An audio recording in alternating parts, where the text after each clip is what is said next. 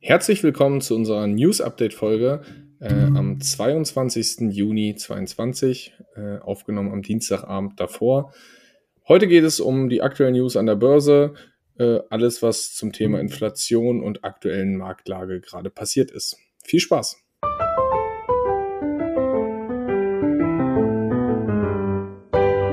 Finanzappell. Beratung on Demand.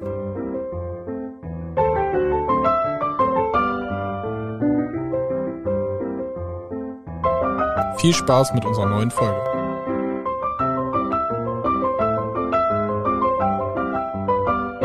Ja, hallo Marius.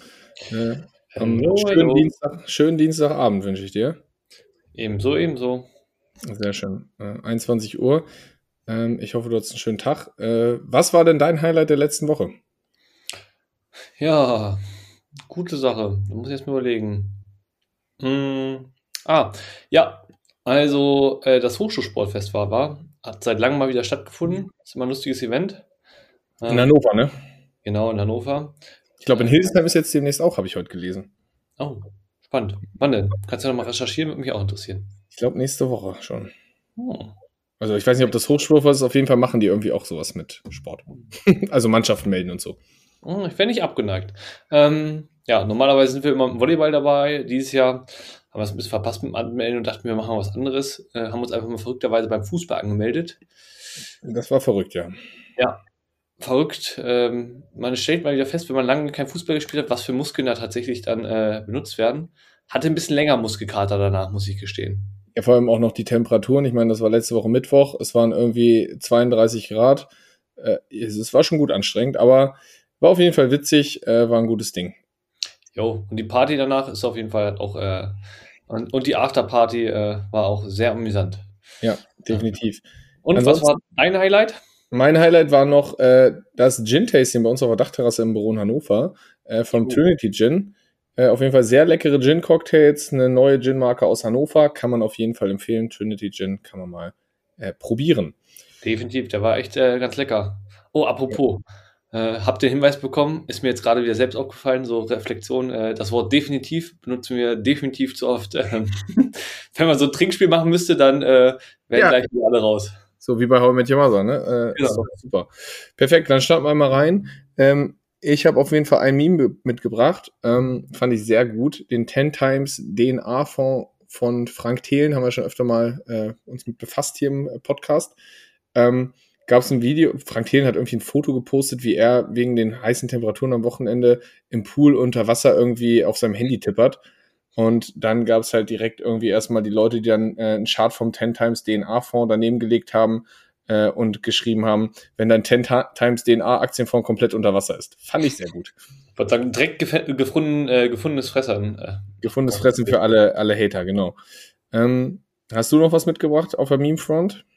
Ähm, ja, tatsächlich äh, gab es da sowas zu, wer es mitbekommen hat, mit Mbappe hat ja, äh, sein Gehalt wurde gefühlt veröffentlicht und irgendwie bekommt er 100 Millionen Gehalt und 300 Millionen Signing-Bonus, einfach nur für Verlängerung. Das ist. Äh, eigentlich wollte er auch unbedingt zu Real.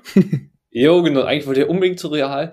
Ja, er hat da jetzt, glaube ich, relativ viele Befugnisse und kriegt zu viel Geld. Ähm, ja, und das Meme dazu ist, ne, diese Fakten zum Mbappé-Deal und dann den, das, äh, der Schriftzug Investmentbanker, die nur für ihren Bonus leben.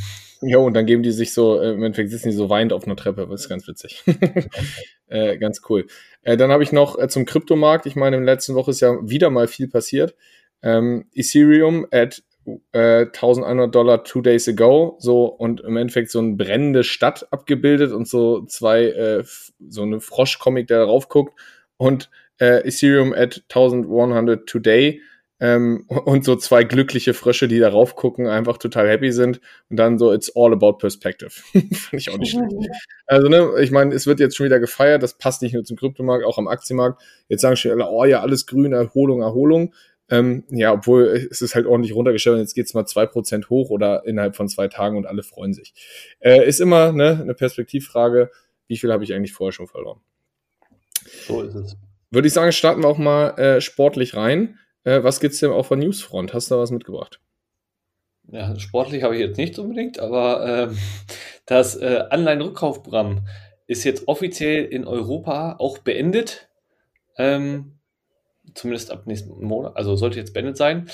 Ähm, ja, wie gesagt, wir hatten es ja, glaube ich, auch schon mal angekündigt. Ähm, da gab es dann so eine Notfallsitzung von der EZB, wo dann gesagt wird, so, ja, wir haben da so eine Wunderwaffe, weil ja der Zins, die Zinsdifferenz von Italien und Deutschland ähm, von den Staatsanleihen zu weit auseinandergeliefen lief. Wir sagen nur keinem, was die Wunderwaffe ist. Genau, wir sagen nur, wir kümmern uns darum und das wird schon. Ähm, wir wollen den Markt beruhigen, aber wie das genau funktioniert, naja, letztendlich ähm, ja, wollen sie dann nur noch die Anleihen aufkaufen von den Staaten sozusagen, wo die Zinsen nach oben gehen. Und ja, sowas war halt schon mal im Gespräch. Das Ganze nennt sich PEP, das Programm. Und das hat äh, das deutsche Verfassungsgericht schon mal als illegal, ähm, als illegale Staatsfinanzierung sozusagen ähm, gebrandmarkt und abgestraft, dass das sozusagen nicht geht. Und ja, würden halt der Bundesbank dann auch verbieten, daran teilzunehmen. Ähm, ja, jetzt hat das Ganze einen neuen Namen bekommen oder wird einen neuen Namen bekommen. PEP 2. Ja, richtig einfallsreich. Aber das ja, Verfassungsgericht ist in letzter Zeit ja auch flexibel, deswegen äh, ja. äh, vielleicht finden sie es mit neuem Namen dann doch auf einmal in Ordnung. Ja, und tatsächlich finde ich es halt auch relativ spannend, wenn man überlegt, was ist eigentlich tatsächlich die Aufgabe von der EZB? Es ist, äh, also ich meine, was ist denn daran so schlimm, wenn die, wenn es mehr Rendite für Staatsanleihen aus Italien gibt, weil die einfach schlechter aufgestellt sind als Deutschland. Ähm, das Problem liegt ja darin, dass Italien sich dann nicht refinanzieren kann. Dass Italien dann eine Staatspleite droht, weil, wenn die Zinsen auslaufen, keiner kauft mehr die Anleihen auf, dass Italien sich einfach nicht zu aktuell 4% Zins finanzieren kann, weil sie dann pleite sind. Und das ja. ist dann wieder ein Problem für die EZB. Ja, aber lustige Sache ist, dass tatsächlich auch ein Banker aus Italien letztens gesagt hat, dass das nicht das Problem der EZB ist, sondern Italien sich ja auch einmal vernünftig selbst refinanzieren könnte, weil die ja ein sehr hohes Privatvermögen haben auch. Ähm, und da halt einige, einige, sag ich mal, Strukturänderungen auch anstoßen könnten. Ähm, und das sozusagen ein italienisches Problem wäre und man sich nicht mal darauf verlassen sollte, dass die EZB das für einen löst. So eine nachhaltige Problemlösung und so weiter. Fand ich ganz geil. Wer dazu genaues hören will, kann mal zu äh, in dem Podcast von äh, in Beyond the Obvious hören. Das, ähm, da wurde das Ganze nochmal thematisch fachlicher und weiter in die Tiefe äh, ein bisschen diskutiert. Mhm, auf jeden Fall sehr spannendes Thema, aber naja, wenn die EZB regelt, dann brauchen wir uns darum nicht kümmern. EZB regelt das schon. Ist doch einfacher, als selber was zu tun. Ansonsten haben wir an den Märkten in den letzten Jahren äh, ein Blutbad gesehen, würde ich mal weiter behaupten. Es ging weiter ordentlich runter. Äh, Thema natürlich immer noch Inflation und die äh, ja, Enden Aufkaufprogramme und steigende Zinsen. Äh, dazu kommen jetzt weiterhin die Thematiken äh, Lohnpreisspirale, die wir schon öfter angedeutet haben, geht jetzt los. Die ersten Gewerkschaften haben es durchgekriegt. IG Metall fordert jetzt auch 7% mehr Lohn für Metall- und Elektroindustrie. Und die Erzeugerpreise sind 33% höher als im Vorjahr in Deutschland. Das ist das allerhöchste seit Aufzeichnung, Januar 55. Äh, Erdgas ist sogar 124% höher als im Vorjahr. Das heißt, diese Preisspirale Inflation wird uns irgendwie noch befassen. Und ich habe heute gelesen, es wird damit gerechnet, dass die Inflation im Q3 so ihren Höchstpunkt erreichen soll aber ähm, irgendwas mit 8,9 Prozent oder sowas. Aber ich sag mal so, die Prognosen waren bislang auch immer falsch und meistens immer viel höher. Äh, sind wir mal gespannt, wo das Ganze hinläuft. Ja, aber ich sag mal nur Q3. Äh, ich habe mal kurz nachgerechnet, ist ja noch ein bisschen. Ja, genau. Aber ähm, je nachdem man Q3 halt, aber. Ja. Und die sagen selbst sogar auch, wir gehen trotzdem mit einer Inflation um die 8% aus diesem Jahr noch raus. Also das heißt, dieses Jahr werden wir ein extremes Inflationsniveau haben. Das ist echt Wahnsinn. Ja. Mhm. Ansonsten noch Bauzinsen in Deutschland, zehnjährige Laufzeit. Ähm, über 3% ist jetzt eigentlich so gefühlt äh, der Standard. Außer man hat da noch so ein KfW-Ding, ja, aber so im Schnitt ist das das, was da gerade Thema ist. Und in den USA 6%. Ähm, da sieht man auch, äh, das belegen auch die Häuser, äh, die Zahlen aus den USA, dass aktuell dort auch wieder gerade weniger Häuser gekauft werden, also verkauft werden.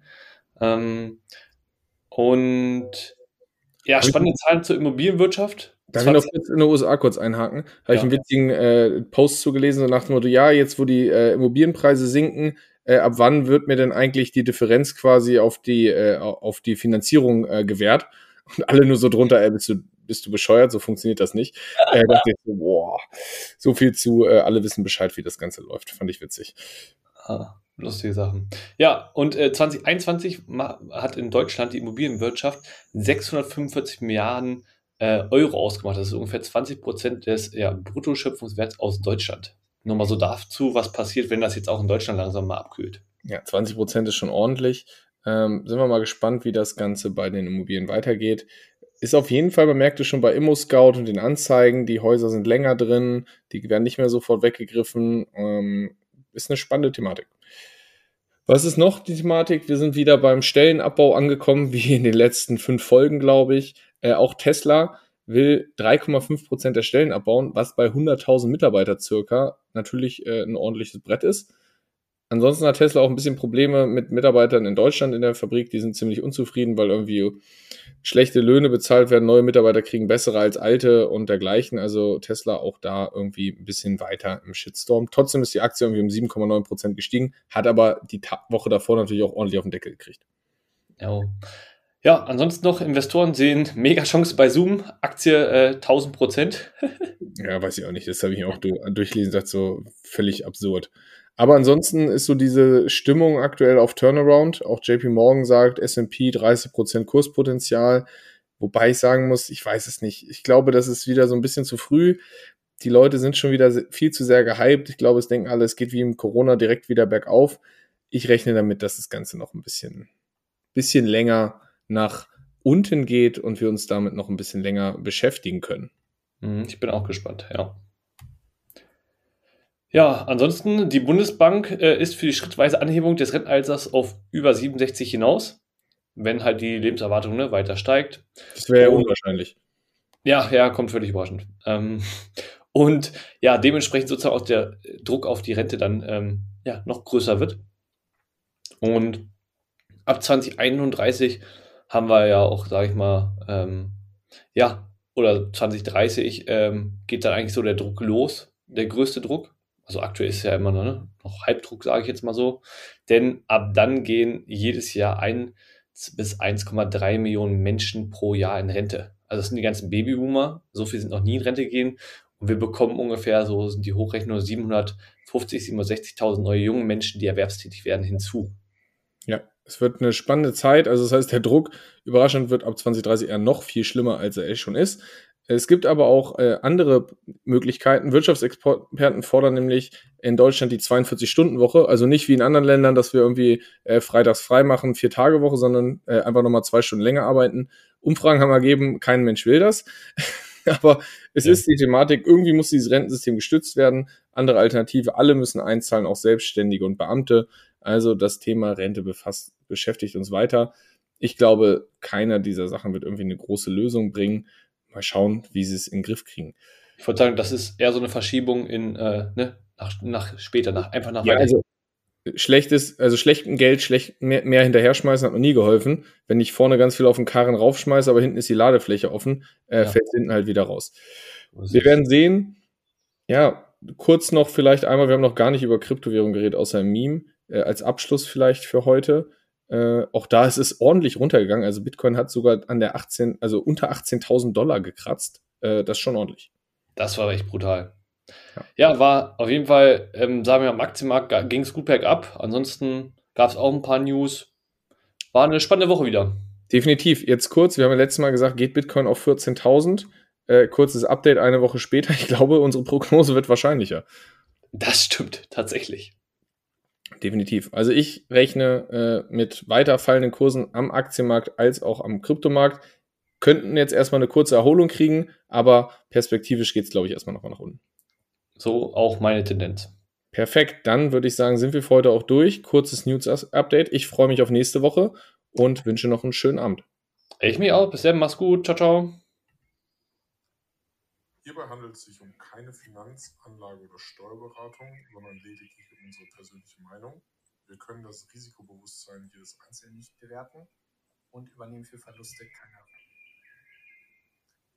Hierbei handelt es sich um